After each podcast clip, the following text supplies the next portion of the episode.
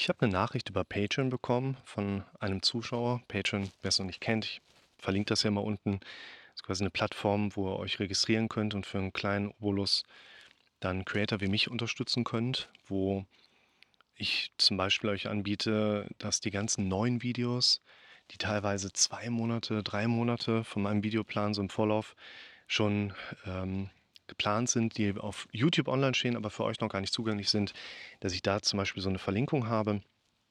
Und äh, hier hatte ein Zuschauer geschrieben, ich habe wohl als Verschickungskind Dinge erlebt, an die ich mich zwar nicht mehr erinnern, die sich aber seit 20 Jahren alle paar Jahre wieder in Form von psychosomatischen Symptomen äußern.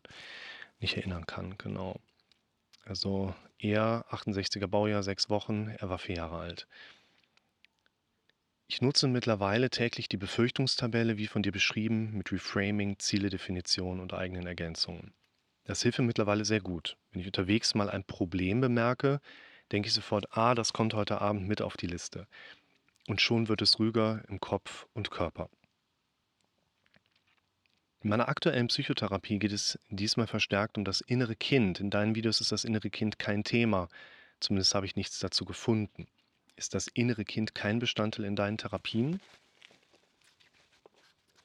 Ich würde gleich zum inneren Kind kommen, aber wir gehen mal kurz noch mal ein bisschen zurück, wo er schreibt, ich nutze mittlerweile täglich die Befürchtungstabelle, wie von dir beschrieben, mit Reframing, Zieledefinition und eigenen Ergänzungen.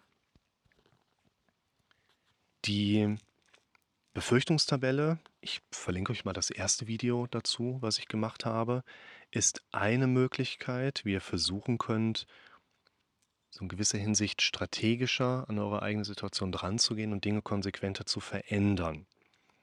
Die Tabelle ist nicht das, was euch hilft oder die tabellarische Form. Das, was euch hilft, ist quasi, dass ihr anfangen könnt, euch anders mit eurer eigenen Situation, mit den Symptomen, die damit einhergehen, etc. pp. zu beschäftigen. Auch das hier angesprochene Reframings verlinke ich euch auch mal wie eine Übung, die man vielleicht eher abseits einer solchen Tabellenarbeit auch mit einbinden kann. Und so kurz angedeutet, da geht es im Prinzip dadurch, dass ihr euch in vier Fragen übt, was ist heute Gutes passiert, was ist Schlechtes passiert, was war das Gute am Guten, was könnte das Gute am Schlechten sein. Und ihr dann so ein bisschen dieses Umdenken da auch drin trainieren könnt. Reframe bedeutet letztlich, dass eine Sache an sich vor allen Dingen aus Bewertungsmustern sich heraus ergibt und an sich ohne Bewertungsmuster halt ohne Bedeutung auch ist. Und letztlich der Kopf eine Instanz bei uns Menschen ist, die eben in automatisierten Prozessen diese Bewertungsmuster eben auch damit reinbringt. Und diese Bewertungsmuster können wir verändern, wenn wir um eine Sache anfangen, andere Kriterien, anderen Rahmen mit aufzubauen. Ein Rahmen ist der Frame und wenn wir sagen, wir wollen einen neuen Bezugsrahmen, sprechen wir halt vom Reframing. Und was ich gerade erstmal wichtig finde, bevor wir zu dem inneren Kind kommen, wenn ich unterwegs mal ein Problem bemerke, denke ich sofort, ah, das kommt heute Abend mit auf die Liste. Einerseits würde ich sagen, es ist nicht unbedingt eine Tabelle, die dir dabei hilft, Dinge zu verändern in der Situation oder auch strategisch. Anstatt einer Tabelle kannst du theoretisch auch hingehen und klaust dir bei nächsten Eisdiele um die Ecke die ganzen Servietten. Damit kannst du sowieso nichts anderes anfangen. Also Mund abschmieren geht ja gar nicht. Und dann schreibst du darauf deine Befürchtung und schmeißt sie wieder weg. Weil es geht nicht darum, dass du ein Kunstwerk erschaffst. Das ist sogar eher hinderlich, weil wir häufig den Gedanken da drin haben, ja, wenn ich da anfange, meine Befürchtung aufzuschreiben, das muss ja vernünftig ausschauen, da gucke ich ja vielleicht später noch mal rein und es ist vielleicht ja, weißt du, muss ja nach was aussehen. Ich würde sagen, nein, nein, das hält uns nur davon ab, ins Machen zu kommen. Das ist ein bisschen wie Naseputzen. Du sollst ja nicht übermorgen deine Nase putzen, wenn die heute den ganzen Tag läuft. Du würdest ja deinem Kind nicht übermorgen eine frische Windel machen, wenn sie heute voll ist. Und vor allen Dingen kleben wir auch nicht benutzte Taschentücher oder vollgeschissene Windeln an die Wand, um sie später dann nochmal anzugucken. Das heißt, einerseits sollt ihr anfangen, eure Befürchtungen aufzuschreiben, weil wenn ihr selber am Schreiben seid, unterbricht das diesen Automatikprozess in unserem Kopf. Und da wollen wir hin. Schaut euch mal das Video Gehirnlogik versus Erwachsenenlogik an. Erkläre ich das nochmal ganz in der Tiefe. Und deshalb ist es auch wichtig, dass wir unterscheiden, schreibe ich die Befürchtung, die ich jetzt gerade habe, heute Abend in meine Tabelle oder direkt. Es ist nicht so sehr die tabellarische Form, um die es geht, sondern dies die Frage nach dem Zeitpunkt, wann ich das aufschreibe. Weil das Aufschreiben der Befürchtung häufig ein Unterbrecher ist. Und dadurch, dass ich heute Abend was aufschreibe, kann ich nicht jetzt gerade was unterbrechen, was mich belastet. Was der Rainer hier schreibt, macht natürlich Sinn, weil vielleicht der Gedanke an sich schon ausreicht, sich selber zu sagen, das kommt heute Abend auf meine Tabelle. Und allein die Formulierung unterbricht für den Moment diesen normalen Automatismus in meinem Gehirn und ich habe wieder das Gefühl, ich kann gerade selber die Situation besser handeln und steuern. Nur mit dieser, ich sag mal, Fähigkeit, sich allein schon kognitiv so zu unterbrechen, sind die meisten von Beginn an ja nicht ausgestattet. Und vielleicht hat der Rainer das auch so ein bisschen noch, ich sag mal, das Potenzial hier nachzujustieren. Das heißt, eine Befürchtungstabelle, da ist nicht die Tabelle das Wichtige oder Entscheidende, auch nicht wie ihr die genau aufbaut, welche Spalten ihr dann nachher mit drin habt. Das Entscheidende ist, dass ihr einfach schaut, dass ihr dieses Gehirnunterbrechen durch Aufschreiben situativ nutzt. Also fangt an, eure Belastung aufzuschreiben, situativ, situativ. Also in Bezug auf die Situation, in der ihr gerade seid und in der Situation, in der ihr gerade seid. Dieser zeitliche Zusammenhang ist sehr relevant. Und wenn ihr zum Beispiel hingeht und sagt, ja, ich habe dieses eine Thema, was mich belastet, ich setze mich mal abends hin und schreibe das auf. Das ist ja nicht falsch. Das hat nur eine andere Wirkungsrichtung. Ich erlebe ganz oft, dass eben nicht das Unterbrechen im Vordergrund steht, aber dann natürlich sehr viele Möglichkeiten sich ergeben, strategisch auch mal an Baustellen zu arbeiten. Ich habe das auch ganz oft, dass mir im Alltag durch den Kopf geht, ah, ich hätte gerne einen anderen Videohintergrund, mein Büro, ich würde da gerne was verändern. Und da macht es natürlich auch Sinn, dass ich mich dann irgendwann mal da hinsetze, mache mir abends ein paar Notizen, schreibe mir Sachen auf und kriege dann für mich mit, ich mache mir jetzt mal einen Plan. Ich gehe jetzt mal zu Ikea, ich gucke mal, was die da gerade so mit im Angebot haben und versuche mir mal wirklich strategisch gesehen eine Planung in den Kopf zu rufen.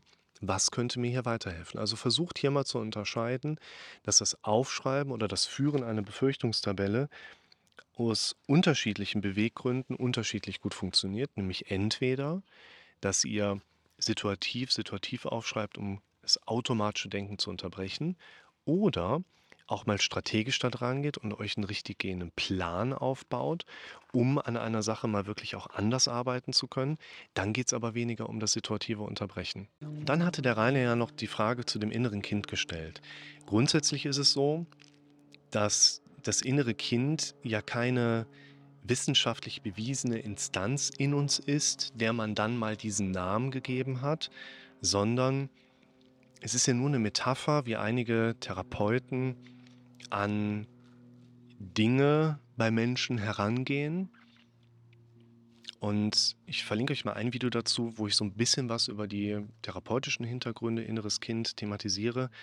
Und zwar jetzt nicht so sehr, was genau ist das, weil es ist nicht standardisiert.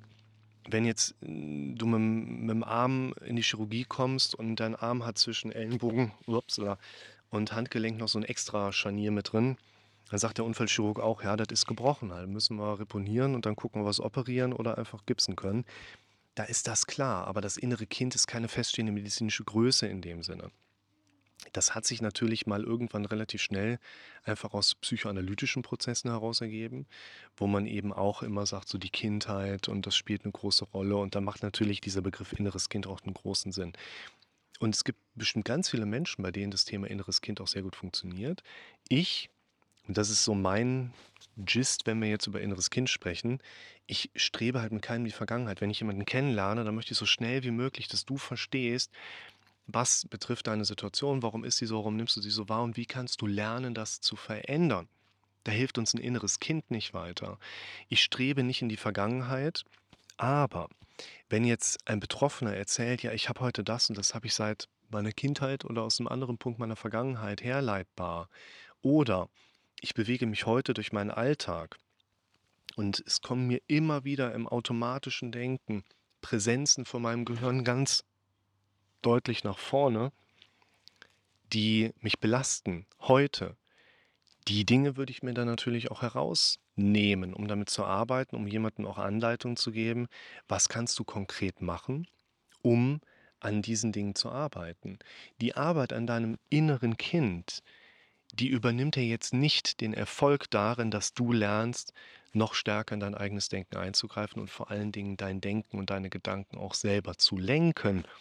und dadurch auch durch Trainings und Neigungsmuster deinem Gehirn neue Richtungen beizubringen. Deshalb das, was viele Menschen unter einem inneren Kind verstehen, ist keine erwiesene Einheit in uns drin, die wirklich Heilung finden könnte, um mal da einen berühmten Buchtitel aufzubringen. Das innere Kind muss Heilung finden. Ich glaube, das ist ein sehr gutes Buch, was vielen Menschen hilft. Ich habe es selber noch nicht gelesen. Und im Grunde genommen werden wahrscheinlich ganz viele Dinge, die darin beschrieben werden, bei mir in ähnlicher Art und Weise auch thematisiert werden. Ich nenne es halt nur nicht das innere Kind, weil ich mit anderen Prozedere da dran gegangen bin und würde mich deshalb nicht von einer Arbeit am inneren Kind distanzieren.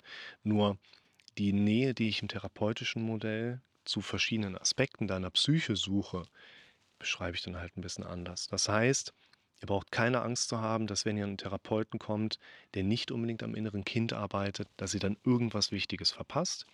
Umgekehrt, das seht ihr in dem verlinkten Video, wenn ihr auf einen Therapeuten trefft, der nur an eurem inneren Kind arbeiten möchte und euch geht das irgendwann zu sehr gegen den Strich, dann dürft ihr auch über einen Therapeuten und Methodenwechsel nachdenken. Und insofern glaube ich aber hier, dass in der Kombination, was der Rainer hier erzählt, also der eine Therapeut arbeitet am inneren Kind und er ergänzt das Ganze mit meinen Modellen, das hört sich nach einer sehr guten Kombination an. In dem Sinne, alles Gute für dich.